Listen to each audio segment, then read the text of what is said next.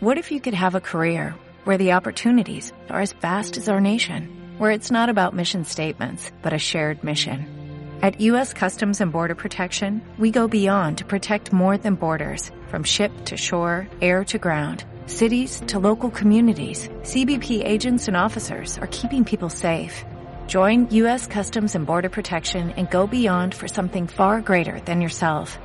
Learn more at cbp.gov/careers. Oh my God! Oh! Shut it down! Let's go! Three pointer. Bang! Bang! It's good. Doncic wins the game at the buzzer. Zona Mavericks. Junto a Rodri Gallegos y Roberto Infantas. Muy buenas, bienvenidos a la Zona Maverick, capítulo número 13 de este programa que estamos realizando sobre la actualidad, las noticias, los partidos de Dallas Maverick. Mi nombre es Rodri Gallegos, junto con dar la más cordial bienvenida a todos, a todas las personas que se van uniendo en esta comunidad que estamos creando en torno a los Dallas Maverick.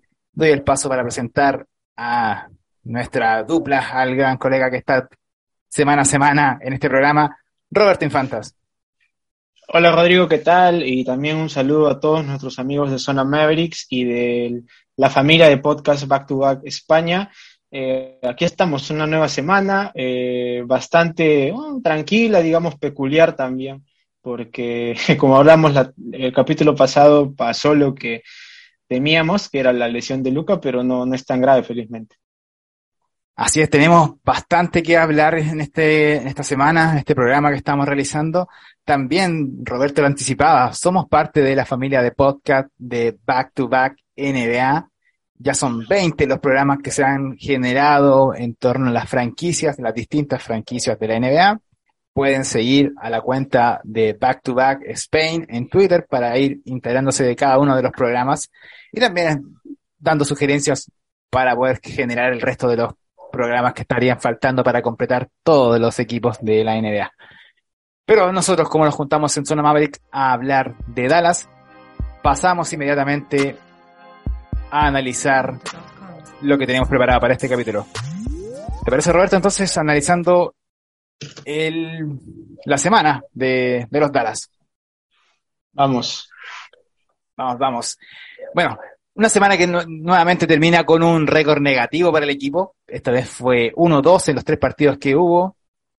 Tenemos el análisis rápido, partido contra Washington Wizards el día de lunes, eh, contra Phoenix Sun el jueves y contra eh, Jazz que fue el sábado. Menciones ahí, eh, análisis de tu parte, Roberto, ¿qué te, qué te pareció esta semana que tuvimos? Tú lo adelantabas, la fatídica lesión de Luca, pero eh, menos mal no fue tan grave. Sí, sí, sí, eso sí. Eh, bueno, el, partido contra Phoenix Suns, yo tuiteé que el marcador de ese partido pasaba a ser una anécdota porque la lesión de Luca creo que iba, si ibas, si en todo caso era grave, significaba peor que perder tres partidos, ¿no? Porque te condenaba a una duda ya muy alarmante en lo que podría ser la temporada del equipo y hasta dónde podría caer considerando lo apretada que está la tabla, pero felizmente no fue tanto. De ahí creo que contra Washington vimos un poco lo que viene siendo este equipo, bastante irregular. eh, lo de Luca no alcanzó a pesar de que jugó, anotó, como siempre. eh, y de ahí, la verdad es que contra, contra Phoenix creo que incluso medio en broma pusiste, ¿no? Y me voy a dormir porque no hay forma de que ganemos. Yo también pensé que no íbamos a ganar, la verdad. Aparte era tarde para, para el horario de Chile, pero en todo caso creo que el equipo ganó porque defendió muy bien hasta, hasta el último minuto y, y esa es una clave importante para cuando no esté Luca, ¿no? Sabemos que los jugadores no son tan habilidosos tal vez para generar algo eh, individualmente en el ataque, salvo Dinwiddie y alguna otra excepción, pero en defensa se fajaron y eso fue lo que faltó finalmente ayer contra, contra Utah. Eh, he de decir que vi el partido en diferido, pero realmente hubo momentos en los que Dallas defendió y se acercó, pero bueno, la verdad es que acá ya voy a hacer un énfasis bastante importante. Eh, a Dinwiddie me lo quedaría como sexto hombre, no como titular, como sexto hombre, y hay que traer a Hardaway. De verdad hay, cosas que, y no solo por la bandeja que erra solo, ah, o sea, hay cosas increíbles que el tipo no defiende, eh, y aparte de no defender, hay momentos en los que estás metiendo un run para volver a enchufarte en el partido, estás metiendo un run de 6 a 0, de 5 a 0, y hace una, hace una, realmente una idiotez en ataque o, en una posesión importante y te corta todo el run. O sea, realmente, y no es la primera vez que sucede, ¿no? Entonces yo, eso sí, lo, lo pondría en, ahí para la discusión. Sí. Bueno, eh, en esta cuenta hemos sido bastante enfáticos que no, no nos gusta mucho el presente de, y, y generalmente cómo ha sido la trayectoria de, de Tim Hardaway Jr. en el equipo.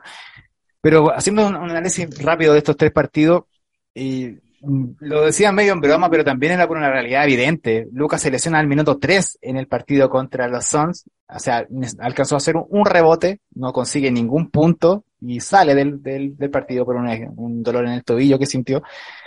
Y ya se nos veía todo esta, anticipábamos, porque en el partido anterior con Wizard fue prácticamente por Luca que se estuvo peleando hasta el final del partido eh, y se termina por una, que no, rabiamos todos, por una, unas malas decisiones en, la jugada final, donde te lo, te lo empatan, te pasan y no eres capaz de generar nuevamente una, una pelota buena en los últimos segundos y terminas tirando un partido que era prácticamente un hecho. Y contra Sun sorprendió, creo que de, después de, de, la salida de Luca y todos los comentarios nos empezamos a enfrentar más a cuestionar qué haremos posteriormente con este, esta pesadilla que se nos anticipaba siempre de eh, cuál será el plan para jugar sin Lucas. Afortunadamente el equipo eh, logró juntar todo el engranaje y pudieron hacer eh, el, su juego, también aprovechándose mucha, eh, mucha irregularidad de parte de Sons. Ahí también hay que mencionarlo, que, que parte importante es porque el rival permitió mucho a, a Dallas generar. Y muy buen partido también de, de, de Dinwiddie, creo que fue bastante eh, valorado este aporte que hace Spencer. Eh, de mi parte siempre he valorado lo importante que, puede ser como viniendo a inyectar esta energía adicional. Obviamente, ante la ausencia de talento que tiene Dallas, un jugador como Dinwiddie pareciera ser un masterclass, pero eh, estoy totalmente de acuerdo contigo. Como sexto hombre no me molesta para nada pero sin, ante la ausencia de, de este talento adicional que pueda complementar con Luca, de verdad que si hay posibilidades de moverlo, también lo apoyaría. Pero eh, muy buenos partidos de Spencer Dinwiddie, tanto contra Suns, contra, contra Jazz. Tiraban, creo que aproximadamente marcó 71 puntos entre los dos partidos. Él fue el, el goleador de, Ma, de sí. Mavericks en ambos partidos. También porque no tenemos mucho más, eso hay que decirlo y ser muy enfático. O sea, nos celebramos, pese a las derrotas de la semana pasada, que regresaron nuestros titulares, pero seguimos evidenciando esta carencia de talento, esta carencia de jugadores que se puedan crear sus propios tiros.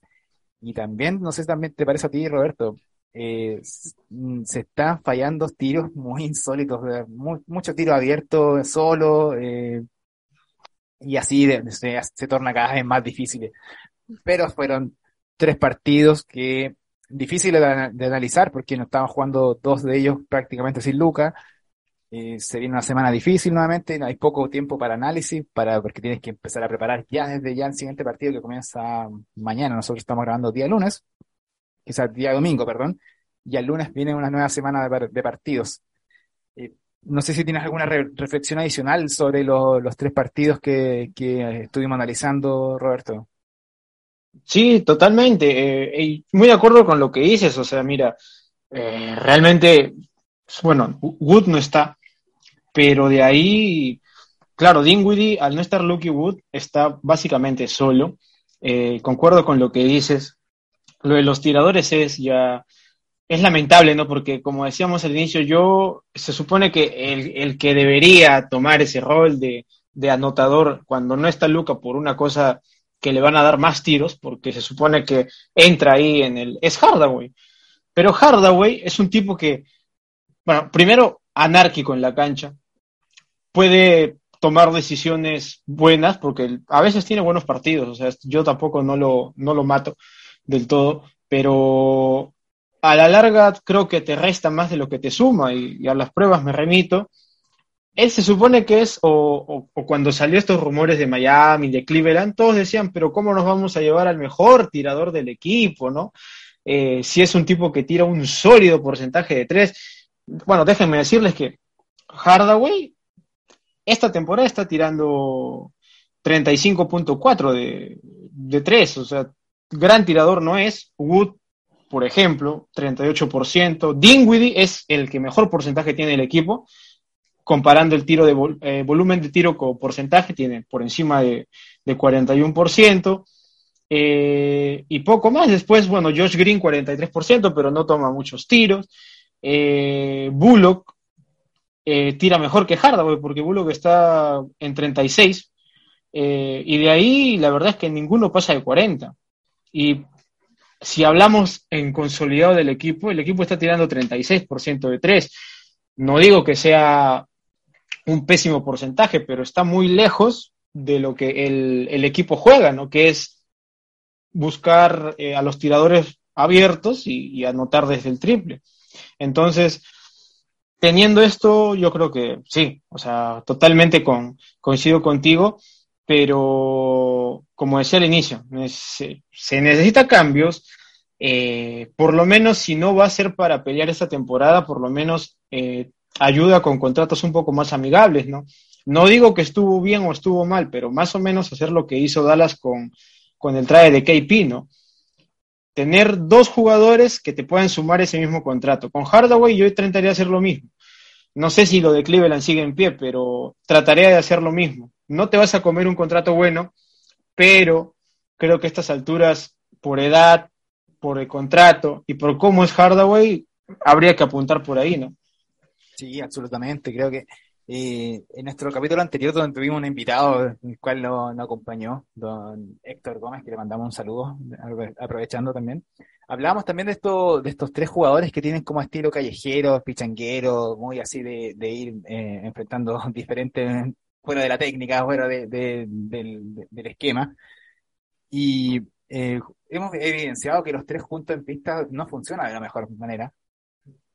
Por eso, si, si, notamos a elegir entre los tres, creo que el que está siendo más efectivo es Dinwiddie, el, el que podría generar mayor eh, proyección sería Wood, y en, por descarte en ese sentido, el que nos estaría sobrando es por el defecto totalmente Tim Hardaway Jr. Yo creo que si, ponemos en, la balanza lo que lo que esperas de Tim Hardaway Jr. lo está consiguiendo Dinwiddie, que mejoró enormemente en su tiro exterior. Y muy importante, eh, de los de los tiradores que tú mencionabas, creo que el único que, que puede, que constantemente tiene tiros abiertos es Timmy los, los triples que nota Dinwiddie por lo general son forzados, son eh, impresionantemente, nos, de repente los saca así con un segundo posición cerca del logo, eh, boteando. y el único que, que, podríamos decir que sería como tirador y que que curiosamente está teniendo peor porcentaje porque además complementa con muy malas decisiones es Hardaway Jr. Sí, o sea, es, es difícil cuando, cuando te toca un jugador así, como decíamos al inicio, te corta en muchas facetas del juego, ¿no?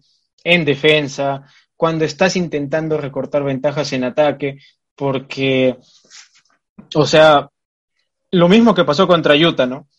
Eh, Dallas me parece que había recortado la ventaja, había metido un run de 6-0, creo, 7-0, y, ya en la segunda mitad, lógicamente, y Hardaway hace una macana y te corta todo, porque permite que el otro equipo enchufarse otra vez, y otra vez Dallas desperdició la oportunidad de acercarse y bueno, terminó perdiendo el partido.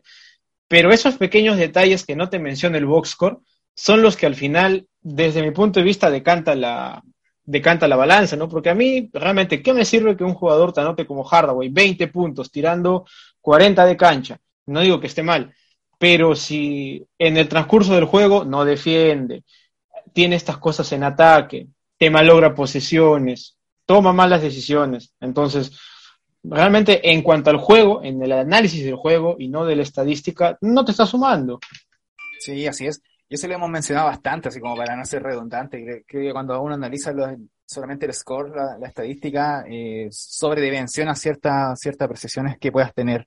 Y pasa mucho. Cuando se analiza el juego de Dallas, se analiza- pasa mucho eso. Dice, ¿para qué necesitan una segunda espada si tienes a, Dinwiddie que te marca 35 puntos? Pero ve los partidos y te vas a dar cuenta eh, efectivamente por qué es tan necesario eh, generar talento. Pero es parte de lo que hemos hablado tanto en, en estos ya tres meses que estamos haciendo Zona Maverick, eh, Roberto. Impresionante cómo ha pasado el tiempo. ¿Qué te parece si, si damos el paso al siguiente tema, que son eh, predicciones para esta semana? Tres partidos tenemos. Tenemos día lunes Detroit Pistons en Dallas, día jueves New Orleans Pelicans también en Dallas y el sábado contra Golden State Warriors en- de visitante. Ahí te toca ir a, a enfrentar a, a Curry y compañía. ¿Qué te parece? Eh, ¿Cómo nos va a ir el análisis de los partidos que se vienen? Te dejo, Roberto, un par de Mm. minutos. Bueno, mira, eh, tenemos la, la suerte de que ya al emitir este podcast sabemos que Luca está 50-50 para mañana, está incuestionable. Entonces, lo hablábamos antes de empezar el programa, siendo los Pistons un rival que, bueno, no está en tu conferencia, si pierdes un partido tampoco es el fin del mundo. Eh, tal vez no lo pongan a Luca. Yo me animaría a decir que no va a jugar, salvo que realmente ya esté bien. Eh, no sé la verdad cómo será, pero yo creo que no, no va a jugar. Pero en todo caso, para retomar la, la pisada y recortar un poco de ventaja con, con lo que ya nos han sacado, que tampoco es mucho, lo conversábamos antes. Estamos en octavo puesto, el cuarto puesto nos lleva 1.5 juegos de diferencia, o sea, nada. Y yo me animaría a decir que si regresa Luca, eh, al menos contra Pelicans y contra Warriors, podemos terminar un- con un 2-1. El partido trampa para mí sería el del sábado contra los Warriors, porque los Warriors eh, realmente a veces tienen partidos en los que te, te, te deslumbran, ¿no? Contra Grizzlies creo que fue uno de ellos. Un señor partido otra vez de Draymond Green, de Curry, de Clay Thompson, de Jordan Poole. Eh, y siempre nos ha costado jugar contra Warriors, ¿no? Nos acordamos de cómo casi nos barren la temporada pasada en finales porque supieron explotar las debilidades de Dallas y creo que en un eventual juego de temporada regular también lo van a hacer, ¿no? Mm, Tampoco es que haya que ser muy meticuloso para saber cómo atacar a Dallas y también esperando lo de Wood, ¿no? Ojalá Wood, eh, no sabemos, dijeron que era semana a semana, tal vez esta semana tengamos noticias. Eh, lo conversamos con Héctor la semana pasada, eh, esa fractura en el dedo puede tirarte para una, para ya perderte la temporada completa, pero ojalá que no, porque mal que bien creo que el aporte de Wood ah, ha sido importante para el equipo y si quieres competir para pasar de ronda, por ahí dar alguna sorpresa, lo vas a necesitar. Sí, absolutamente. Eh, muy buen análisis todo- a todo esto, Roberto. Yo también me animo a decir que necesitamos un 2-1. Eh, Nuevamente, sumar victorias nos va a hacer seguir en competencia. Eh, como le decimos este día domingo que estamos grabando el, el podcast, Matt está en la posición número 8, compartiendo lugar con los Suns, y está en 9. Estamos en posición de play-in, posición donde no nos gustaría acabar la conferencia, eh, la temporada. Eh, te va a tocar jugar contra el 10 o a, partido muere muere, puede irse toda tu temporada de una, complicado eh, eh, ese, ese puesto.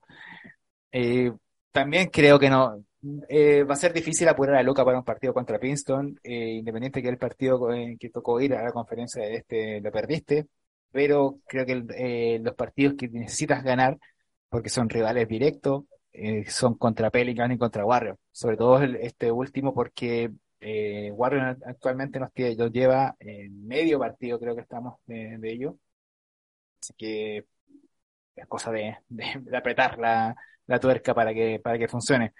Entonces, nuevamente, tres partidos en la semana que anticipan después, a- a- aventurándonos en el calendario que se viene próximamente una, un run de, de partidos en el estado de California, cuando son partidos a muy altas horas para nosotros que estamos en esta parte del mundo.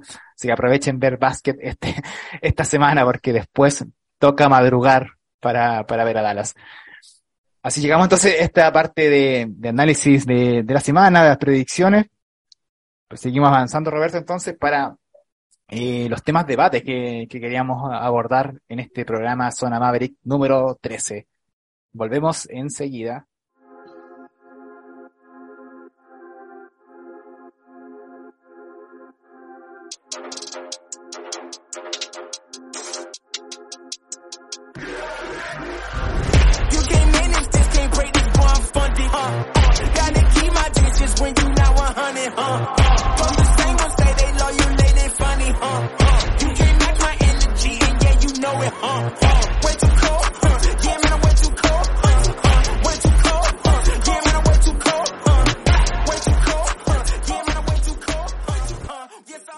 Bueno, amigos y amigas, regresamos a Zona Maverick, episodio número 13. Formamos parte de la familia de podcast de Back to Back NBA, realizando este programa ya hace varias semanas, acompañándolos en el debate de los Dallas Mavericks en español, cada vez sumando más comunidades. Bueno, Roberto, que me acompaña acá, quiero llevarte a analizar un tema que es recurrente dentro de este espacio, que es hablar sobre Luca Doncic, nuestra estrella, nuestro principal soporte y pilar de, de la franquicia. Esperamos por muchos más años más. Eh, hablemos de la, de la, del acontecer de la actualidad de Luca. Eh, si bien lo mencionamos en el bloque anterior sobre la lesión, que afortunadamente, en base a la información que entrega la misma franquicia, eh, no sería tan grave, eh, lo que estimaría que vuelve pronto a, a, la, a las pistas. Pero esta lesión de, Lucas que es muy recurrente, la, por lo general en esta parte de la temporada, por ahí lo tiraba eh, Kika García en, en Twitter, siempre Luca tiene alguna, alguna dolencia en el tobillo próximamente a, a mitad de año, como en, entre año nuevo y el comienzo de enero, y nuevamente se da este, este parón. Pero hay, es, es tan dependiente el equipo en esta ocasión que eh, nosotros pensábamos que ante cualquier lesión el equipo se iba a venir abajo. O sea, ¿qué, qué, qué podemos eh, aventurarnos a, conversar en este sentido, Roberto, sobre de qué manera se puede empezar a, proteger más a tu estrella para que una lesión más grande no, no te haga finalmente tirar la toalla y dejar de competir? Claro, eh, bueno, hay que decir que estas, estos esguinces son, deben ser tal vez la lesión más común en el básquetbol, ¿no? Por, por un tema de que, claro, eh, se usan los brazos, las manos, la muñeca para lanzar, pero básicamente el trabajo está en las piernas. Y Luca hemos visto que es un tipo para driblear, al menos necesitas un buen footwork, como dicen los gringos. Eh, y, y, básicamente Luca se lesionó así, ¿no? O sea, moviendo los, pies cuando quería hacer un fadeaway. Entonces, eh, claro, eh, la mejor manera de suplir este tipo de emergencias que pueden suceder eh, porque, vamos, o sea, estábamos hablando también, si no era un esguince, podía ser una sobrecarga muscular por la cantidad de minutos que está teniendo Luca y los partidos que nos vinieron bastante seguidos. Pero bueno, al fin y al cabo esto hay que tomarlo como un bienvenido sea, porque por lo menos Luca ha tenido unos días de descanso, que creo que le vienen bien por el, por el desgaste que está haciendo, pero sería bueno eh, que a raíz de esto se viera una posibilidad de mejorar el equipo para que no se sienta su ausencia tanto, ¿no? Ahora, disimular la ausencia de Luca es imposible. Estamos hablando de eh, uno de los mejores jugadores de la liga, top 3 de la liga, eh, seguro, pero darle un poco más, ¿no? O sea, traer un poco más de, de ayuda, jugadores más regulares, eh, una segunda espada más confiable que te permita hacer lo que más o menos hace Dinwiddie en los últimos dos partidos, que es eh, ponerse el equipo a la espalda, él tirar para adelante y que los compañeros lo sigan. Entonces, eh, esa debería ser la misión, ¿no? Porque los jugadores no están exentos de lesionarse y las lesiones son parte del juego. Entonces, entendiéndolo así, no sé qué estaremos esperando, eh, o, ojalá, o sea, esta temporada tal vez me parece que ya, ya está, pero para la próxima deberíamos apuntar a eso, porque ya estamos en el cuarto año de Luca. O sea, no, en el quinto, en el quinto año. quinto año, sí, absolutamente. Eh, sí, mira, para abordar este tema y pasar al siguiente, eh, había una, una, no sé si era una estrategia, pero muy, muy criticada por algunas personas más puristas en, en este sentido, que en cada back-to-back que estaba teniendo Dallas se le daba descanso a, a Luka Doncic por la sobrecarga de minutos que estaba teniendo y para intentar mermar lo más posible alguna lesión, lo que significó a la larga que estuviésemos ya 0-6 cada vez que Luka no juega, son, es un partido votado prácticamente. Eh, sin, se está dando de esta manera en, en el panorama. Pero no sé si sea la mejor eh, opción eh, votar partidos para poder hacer que tu, estrella no se lesione, eh, tenga descansos. Eh, posiblemente pueden haber otras otras opciones de, de darle minutos de descanso más en, los partidos en sí, cuando ya se, veas que, que necesita cerrar en los últimos minutos. Porque se estaba dando que Lucas estaba llegando muy con lo justo en, en estos últimos partidos, eh, sobre todo con, el, con, con Wizard pasó que además de sus más de 40 puntos que anotó, en el último cuarto estaba totalmente exhausto, ya eh, no daba más en, ese sentido.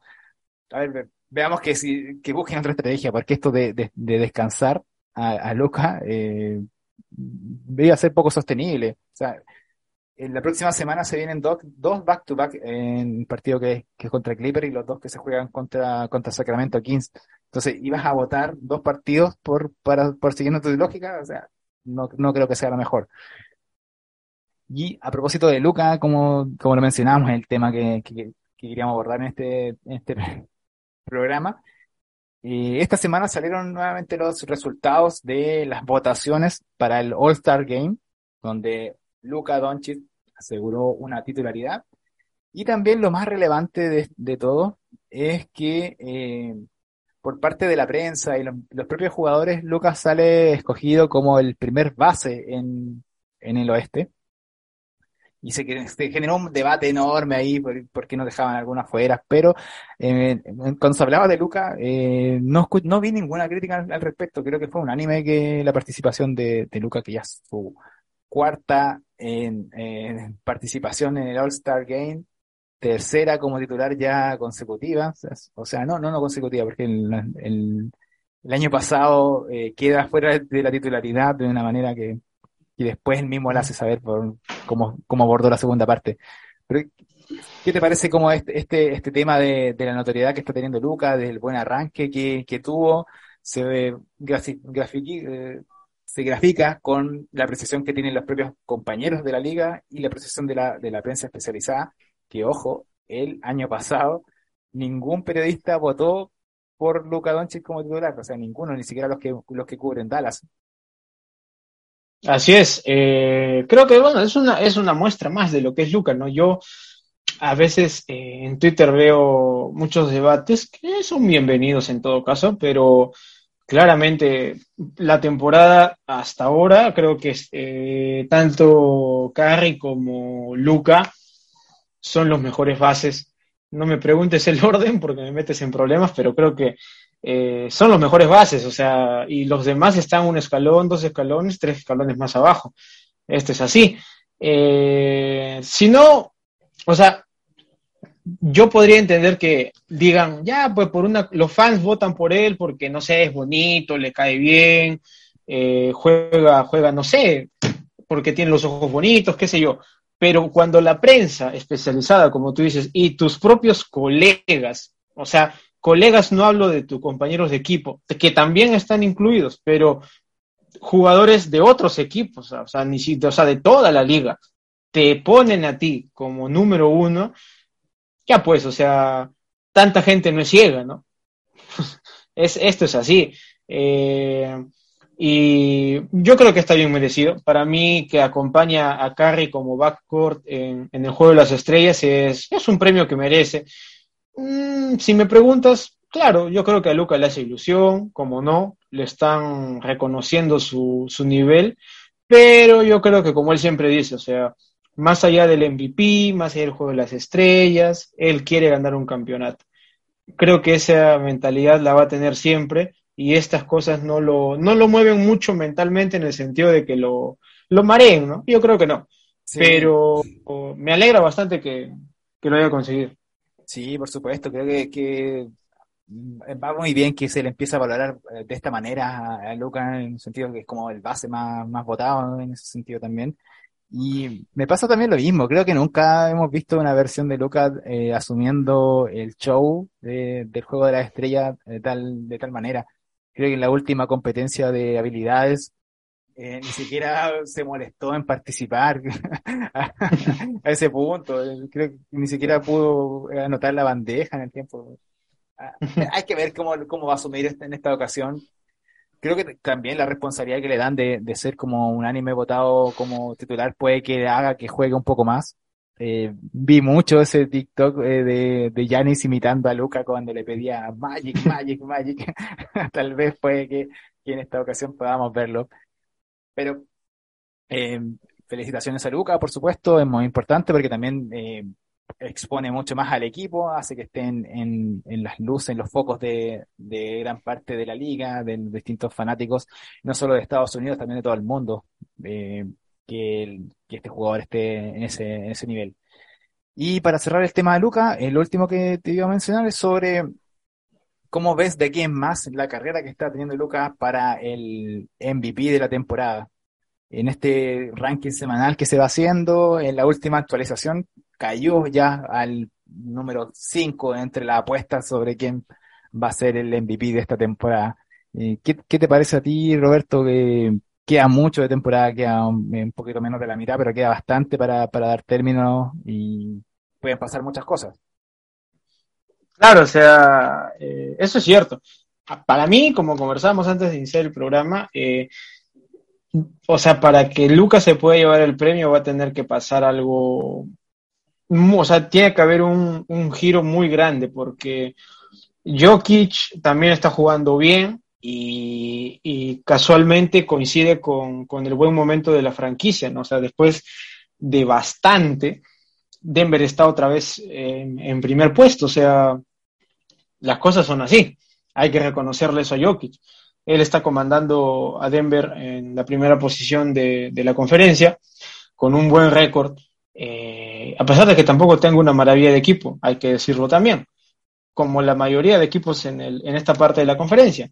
Pero el mérito de Luca, creo yo, es estar casi toda la temporada entre los cinco primeros, incluso en top 1 en algunos momentos, a pesar de tener el equipo que tiene, porque en estos premios individuales, eh, yo a veces escucho, no, no, pero ese es más un tema personal, pero no, el equipo te ayuda, o sea, ¿cómo, ¿cómo podría uno, por ejemplo, si bajo ese, bajo ese criterio de que fuera personal, Lillard tendría 20 trofeos de MVPs en su casa, pero no los tiene.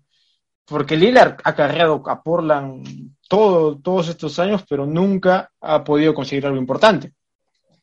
Ahora, ¿por qué digo que es un mérito enorme? Porque los otros cuatro que terminan con el top 5 son jugadores cuyos equipos están peleando bien arriba. O sea, Jokic, estamos hablando de Tatum, estamos hablando de Giannis y estamos hablando de Embiid.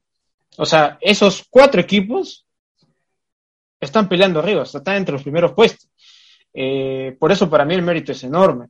Ahora, de que lo gane, como dije, yo realmente ya creo que va a estar difícil que lo gane, pero si este equipo mejora para la próxima temporada, yo no tengo ninguna duda que lo va a ganar. Porque, o sea, y si arranca la temporada como lo ha hecho ahora, Lucas se lo lleva, pero de encuentro el, premio. O sea, es una animalada lo que estaba haciendo hasta hace. Bueno, lo sigue haciendo, pero hasta hace unas cuantas semanas era una animalada lo que estaba haciendo. Sí, absolutamente. Estaba, eh, bueno, no sé si no, he visto la estadística tal, pero eh, era hasta hace poco el, el, máximo anotador de la liga. En, en, y eso también, el, puntaje lleva mucho que ver en este, en este tema. Eh, lo hemos hablado, va a depender mucho del récord de, del equipo y por cómo estamos jugando y por lo que analizamos anteriormente, eh, dudo que escale más allá del cuarto lugar. Y también va a depender mucho de cómo terminen la temporada los otros máximos candidatos a, a este premio. Pero bueno, hay que eh, seguir analizando qué va a hacer. Va a depender también de los movimientos que, que realice Dallas, que ese es el otro tema que, que te invito a analizar, que hablemos de rumores, porque eh, estamos, desde que estamos grabando ahora, estamos exactamente a 10 días del, del trade deadline, este, fecha límite para el traspaso de jugadores, y los Mavericks aún no han hecho ningún tipo de movimientos, pero sí, eh, increíblemente, estamos en todo tipo de rumor que aparece. No sé si hay, eh, te, gustaría eh, analizar con algunos, pues, al menos como los que ya se han, se han concretado, por ejemplo, Rachimura ya pasó a Laker, se habló de la extensión de, de Pacer por Miles Turner, que era uno de los que sonaba harto, pero hay un tema que también abre la puerta que puede ser traspasado Milestone, entonces tampoco está tan zanjado ese tema. ¿qué, te parece que estos rumores, este, esta tanta, tanta lluvia de informaciones que llegan como supuestos jugadores que van a llegar al equipo, pero que todavía no, ha pasado nada, a 10 días de la fecha límite del intercambio de, jugadores?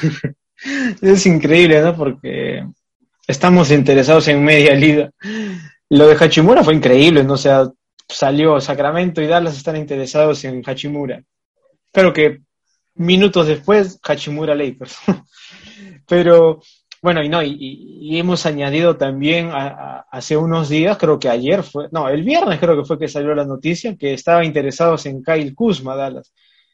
O sea, yo no sé cómo va a ser eso de Kuzma, realmente creo que no, no sé si será verdad, pero en todo caso, me cuesta creer después de, las, de lo que declaró Dinwiddie y de lo picado que quedó Kuzma. De hecho, hoy también mandó un tuit medio de indirecta diciendo que van ganando cinco seguidos como equipo a propósito del comentario que le hizo Dinwiddie, pero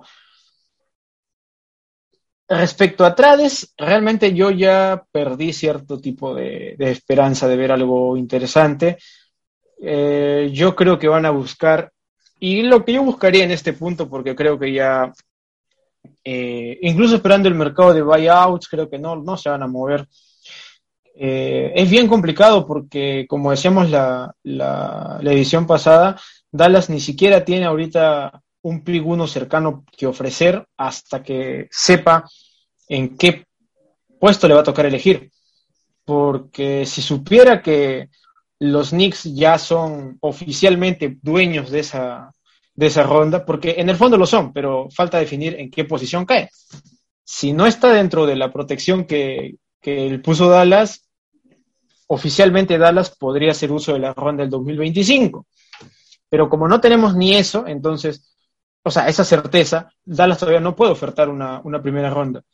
Entonces, creo yo que va a ser más para descargarse de salarios, eh, por ejemplo, mandar a Hardaway y traer algo así como lo que se hizo con Porzingis, ¿no? Porzingis, ejemplo, valía 20 millones. Bueno, tráete dos jugadores de 10 millones, o tráete un jugador de 12 y otro de 8, y así. Creo que eso vamos a hacer, no sé qué te parece a ti. Eh, claro, sería, sería lo fundamental, sobre todo que estamos jugando sin un pivot, y ya le hemos repetido un montón de veces.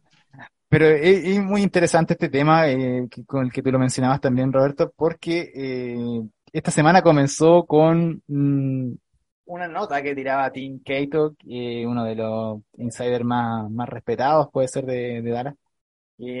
mencionaba que había una creciente sensación dentro de la liga de que los Mavericks iban a hacer un movimiento y iban a estar como agresivamente para hacer movimiento. Y creo que no, ha pasado una semana desde eso y no vemos nada. Incluso eh, estuve también leyendo eh, el tema de las segundas rondas que tiene Dallas para ofrecer, ya son bastante pocas, ni, ni hablar de las primeras rondas, que son mucho menos. Eh, hay mucho, muy poco margen para movernos. Incluso se hablaba que el contrato que le ofreciste a Magui, que en un comienzo puede haber sido bastante abordable porque era menor, eran tres años por, creo que eran como 30 millones.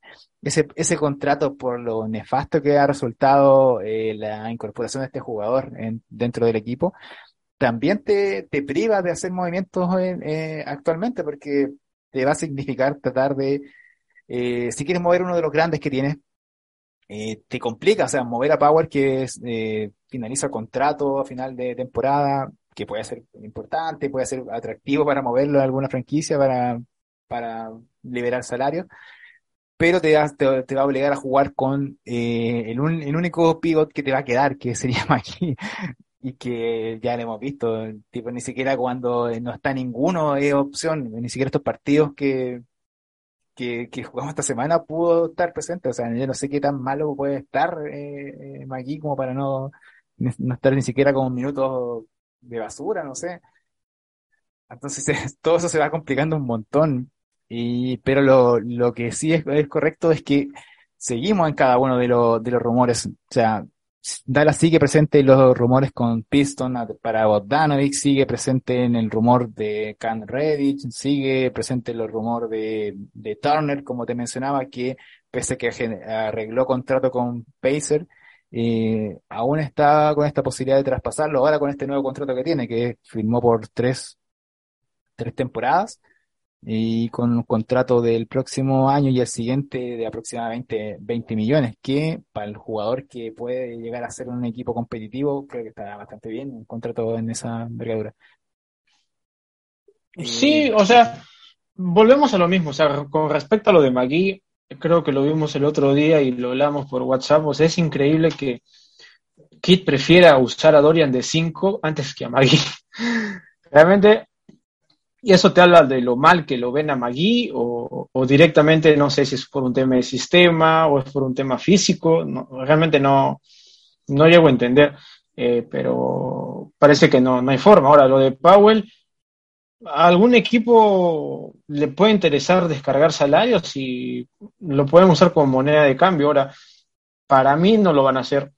Creo que Powell eh, no lo van a mover, o sea, deberían moverlo, pero lo veo muy difícil. De hecho, no me sorprendería que lo renueven. eh, y, o sea, ahí yo tengo algo encontrado, ¿no? Porque para mí, si me preguntas, no habría problema que renueven a Powell siempre y cuando sea el tercer pivot. O sea, es un tipo que puedas jugar. Porque Powell, por stretch cortos, es útil.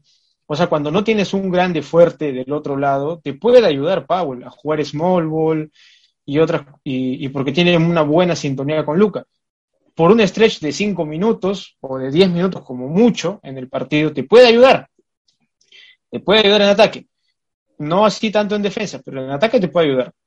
Ahora, eh, con respecto a lo otro, también hay que decir que los Mavericks siempre han sido bastante herméticos con el tema de la información que filtran, ¿no? De hecho, creo que el mejor ejemplo es el caso del trade de Porzingis. Nadie tenía ese trade, o sea, no había salido ninguna información de que, de que Dallas iba a mover o estaba interesado en mover a Porzingis y faltando cinco minutos para cerrar la, el mercado, se anunció el trade. O sea, por eso les digo, mmm, para mí no van a ser algo grande, pero eso no significa que vaya a pasar. Va piano piano, vamos, vamos con cuidado y tal vez por ahí nos sorprende. Nunca se sabe.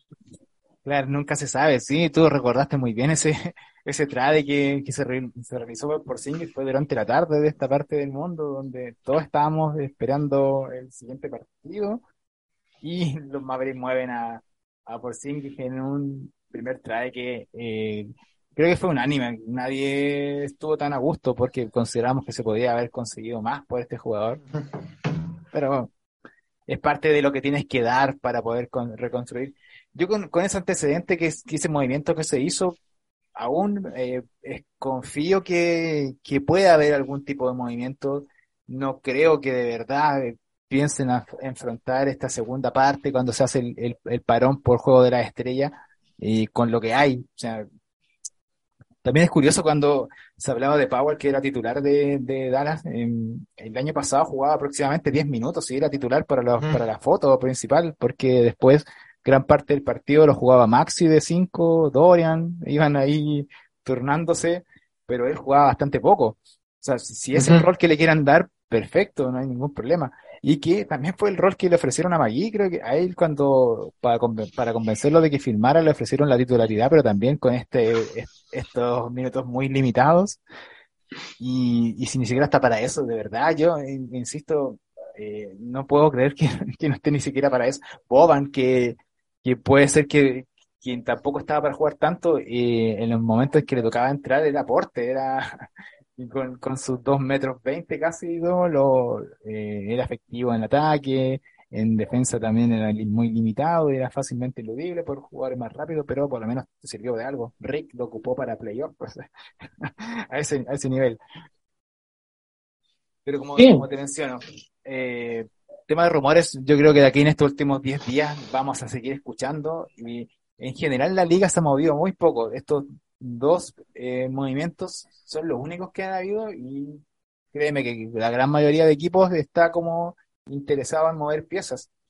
Eh, en, mejor, incluso los, equipos que están mejor. Eh, escuchaba de Boston que estarían muy felices de tener algún ala, algunos jugadores perimetrales que le puedan aportar, sobre todo la segunda unidad. Es que en general creo que la liga está corta de, de assets, ¿no? Eh, y aparte, como lo mencionaste tú en algún, en algún episodio, creo que el trade de Gobert a, a, los Timberwolves hizo mucho daño a la liga. Creo que infló mucho el tema de las rondas. De hecho, hace poco salió un reporte de que Chicago quería dos primeras rondas por Caruso, o sea, a ver quién te las da, o sea, están locos. Caruso es un buen jugador, eh, yo creo que es un buen taponador, o sea, un buen taponador de huecos, me parece que defiende muy bien. Eh, es un oficinista, como se dice. Hace muy bien el trabajo eh, que no está visto por un box score, pero que tú lo ves en la cancha cuando analizas el juego, lo ves en vivo pero dos rondas, dos primeras rondas no vale. Nadie le va a dar dos primeras rondas a los Bulls. Y, y también, bueno, por ejemplo, Utah eh, también está pidiendo bastante por, por algunos activos como Clarkson, como Vanderbilt, como Beasley, como hasta por Conley. Conley, que es un tipo que ya es mayor, y, yo creo que a Utah deberíamos mirarlo. O sea, yo creo que Utah se quiere sacar jugadores y yo creo que si se aguanta hasta el final, tal vez le podamos sacar a, un precio real a alguno que otro jugador. Eh, yo apuntaría por ahí. Creo que ahí hay un par de jugadores que nos caerían muy bien. Y Utah, como decía, o sea, es un equipo que está en reconstrucción y que ya dicho, salvo Markkanen y, y el pivot del chico Kessler, todos son transferibles. Entonces, por ahí, ahí hay varios jugadores que a mí me gustan personalmente. Conley, eh, Clarkson, el mismo Vanderbilt, Beasley. Eh, hay varios. Eh, pero vamos a ver. Yo también coincido contigo. Yo creo que hay, hay, que tratar de sacarte esa imagen de que va a haber un movimiento para tener un jugador franquicia que te va a aportar eh, con todo durante varios años. Creo que tienes que ya determinar qué quieres mover, si es para competir en lo inmediato o para proyección. Y lo que necesita este, este equipo es en lo inmediato. Y el tema que te quería mencionar también es, eh, a propósito de lo mismo que, hablabas tú de el, el, contrato, el traspaso de Gobert, de lo que generó en, en los trajes en la liga es lo trivializada que está en las primeras rondas. Yo eh, estaba viendo también que por Pompley eh, de Hornet o, con, por Powell de, San Antonio también estaban pidiendo primeras rondas, varias primeras rondas, eh, cosa que jugadores que de verdad hubiesen venido por un par de paquetes de, galletas anteriormente, sin faltar el respeto, pero básicamente que eran equipos de, de que no estaban en competición, que estarían, eh, irían a hacer trajes sin ningún problema para, para equipos que estuvieran en, mayor posición en playoff. Y ahora estamos viendo que, eh, además de un jugador importante, quieren rondas y se está eh, maximizando mucho los valores de los jugadores. Eh, tal vez ahora que se acerca esta fecha límite, puede ser que Roberto empezamos a ver realmente cuáles son los valores que efectivos que van a, van a, van a generar y puede ser que también sea eso lo que ha provocado que, que haya muy poco movimiento. Y, aquí te pregunto para ir ya cerrando este capítulo, eh, el movimiento que hizo Laker con Wizard por, por Hachimura, ¿qué te, ¿qué te pareció? Porque en, el papel se ve bastante, muy poco, muy poco dio eh, Laker por un jugador que si lo explotan le puede ser bastante importante porque le aporta todo lo que le está faltando a este, a este equipo. Más allá de que Chat ninguneó enormemente a Hachimura y salió, salió Kevin Durant a, respaldar y otros jugadores, pero Chuck lo mató. Me dijo, preguntó quién, así como quién es este jugador, eh, dando a entender que, que no era del perfil que, se buscaba para, el equipo. Sí, dijo, bueno, dijo quién, quién mierda es Hashimura y, otro le dijo Huchimura. Eh, yo creo que los Lakers, eh, para mí, algunos dicen que dieron mucho, para mí creo que dieron un tipo que no rindió. O sea, Kendrick Nunn en Miami, a mí me gustaba porque en Miami había rendido bien Kendrick Nunn. El detalle es que en los Lakers fue un lastre, o sea, no, no metían un solo triple y aparte fue por segundas rondas, así que por un jugador que, a ver, tampoco es que sea un, make difference, un difference make, un, un jugador que te marque mucha diferencia. Hachimura no lo es, o sea, no es un tipo, un all-star ni un border all-star, pero es un jugador de rol para mí bueno, porque puede tirar de tres, tampoco es un excelente defensor, pero te defiende. Eh, entonces, tal vez para quedarse en el roster, Puede ser, pero me parece que también puede ser una pieza de intercambio porque es un jugador joven. Eh, entonces, y el salario tampoco está tan alto. Entonces, eh, yo creo que hicieron bien los Lakers. A, quedarse con lo que tenían, me parece que Hachimura sí les va a ayudar, pero tampoco creo que sea un, un gran, gran, gran, un gran cambio dentro del equipo, dentro del sistema de juego. Sí, no, por supuesto, mira, pero te, planteaba este, este trade básicamente porque de alguna manera podía haber establecido las bases de, cómo empezar a moverse. Y, creo que si Dallas quiere moverse, tiene que seguir este ejemplo. Te va a tocar soltarte un jugador y algo más, pero eh, buscar un, jugador que sea eh, importante para lo que, lo que quieras proponer. Eh, básicamente eso, eso es lo que uno, nosotros que estamos analizando cada semana podemos esperar ya nos bajamos del carro de las grandes superestrellas, por ahí sonaban que, que Lavín o, o más jugadores importantes de, de Chicago podrían salir. Ahora se ve muy difícil que esto ocurra. Y eh, el último que estuve viendo que, que podría darse es en Orlando. Creo que Orlando Magic también pueden ser jugadores donde se puede hacer algún negocio. Eh, hay, que, hay que seguir insistiendo que, que va a pasar, pero posiblemente ya muy cercano, repetimos, al 9 de febrero, que es el deadline, podamos ver qué, qué va a suceder. Em, ya con esto ya nos damos cierre al, al programa número 13. No sé si tienes algunas palabras para ir cerrando este capítulo. ¿Son amables, Roberto? Eh, sí, o sea, mira, con respecto al tema de Ronaldo, para darle ahí un pequeño comentario, yo creo que deberíamos ir por Mobamba me van a decir, hay gran diferencia. Creo que para lo que tenemos, Mobamba va a ser mucha ayuda. lo que tenemos es nada, porque Wood, ya lo hemos dicho, no es un rim protector. Mobamba, sin ser la gran maravilla, te va a ayudar. Te va a ayudar porque creo que es el, el hombre grande que funciona al lado de Luca. Porque Wood ya está bien, juega de 5 en algunos tramos, ya que no está Maxi, eh, pero te retiene la pelota, Wood. Entonces a eso Luca un poco que como que lo, ahí como que lo estorba, porque el que tiene que tener la pelota es Luca. Pero si tú lo traes a Mobamba, no es un tipo que te acapare la pelota, o sea, va a tomar la pelota simplemente para hacer una transición, o sea, un pase. Para nada más, o sea, no va a agarrar como Wood y va a driblear un rato, picarla, eh, y generarse un tiro. No, Mobamba o te va a jugar pick and roll, o te va a poner una buena cortina, o también te puede tirar de tres con, saliendo de un pick and pop. Porque también tiene un porcentaje bastante decente para hacer un 5. Ese es el tipo de grande que creo yo le acomoda a Luke. Porque si uno revisa, por ejemplo, con Wood, hay buena sintonía, sí, pero por algunos momentos es, hay una sobreposición de roles por ese tema de que Wood también acapara balón. Con KP también había ese tema, porque KP también podía tener eso de eh, manejar el balón y quemar algunos segundos.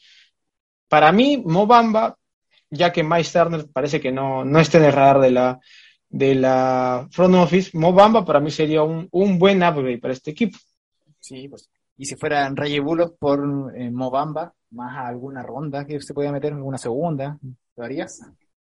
Eh, yo creo que sí, porque Bullock, o sea, Bullock eh, ya creo que vimos lo mejor de, de Reggie Bullock. Eh, también es un tipo que ya es bastante grave, o sea, ya no, no es un chico de 27, 26, no. O sea, es un tipo que ya está por arriba de los 30 años. Entonces, tenemos que proyectar, porque nos estamos, ojo también con eso, nos estamos quedando con gente mayor. Hardaway no es un chico, Dorian no es un chico, Maxi no es un chico, eh, Bullock no es un chico, ya tienes cuatro. Y de esos cuatro, todos juegan, ¿eh? Así que mm, cuidadito y ojito. Sí, claro, Tienes que tener un núcleo mm, relativamente joven para acompañar a una superestrella que tiene 23 años, ojo. Sí, Quinto claro. año en la liga, pero tiene 23. joven Mo Mo Bamba. Eh, sí, también me gusta. Esperemos que se pueda hacer. Eh, siento, siento que en, en Orlando no, no está teniendo tanta relevancia actualmente que se podría hacer una, una oferta importante. Ojalá lo, lo puedan hacer. Y Ujú. al menos se hizo el intento de conseguirlo. Bueno, llegamos a la, la parte final del capítulo número 13 de Zona Maverick. Amigos, muchas gracias por todos los comentarios que, que nos envían, eh, por la buena onda que tiran, por las escuchas que estamos sumando cada vez más en, en las distintas plataformas donde nos aloja Back to Back Spain, eh, NBA, donde estamos compartiendo eh, plataforma con las 20 franquicias que les mencionábamos que se están abordando en esta gran familia de podcast. Eso fue todo. Que tengan una muy buena semana. Nos encontramos nuevamente. Esto fue Zona Maverick. Chao, chao. Chau, chau.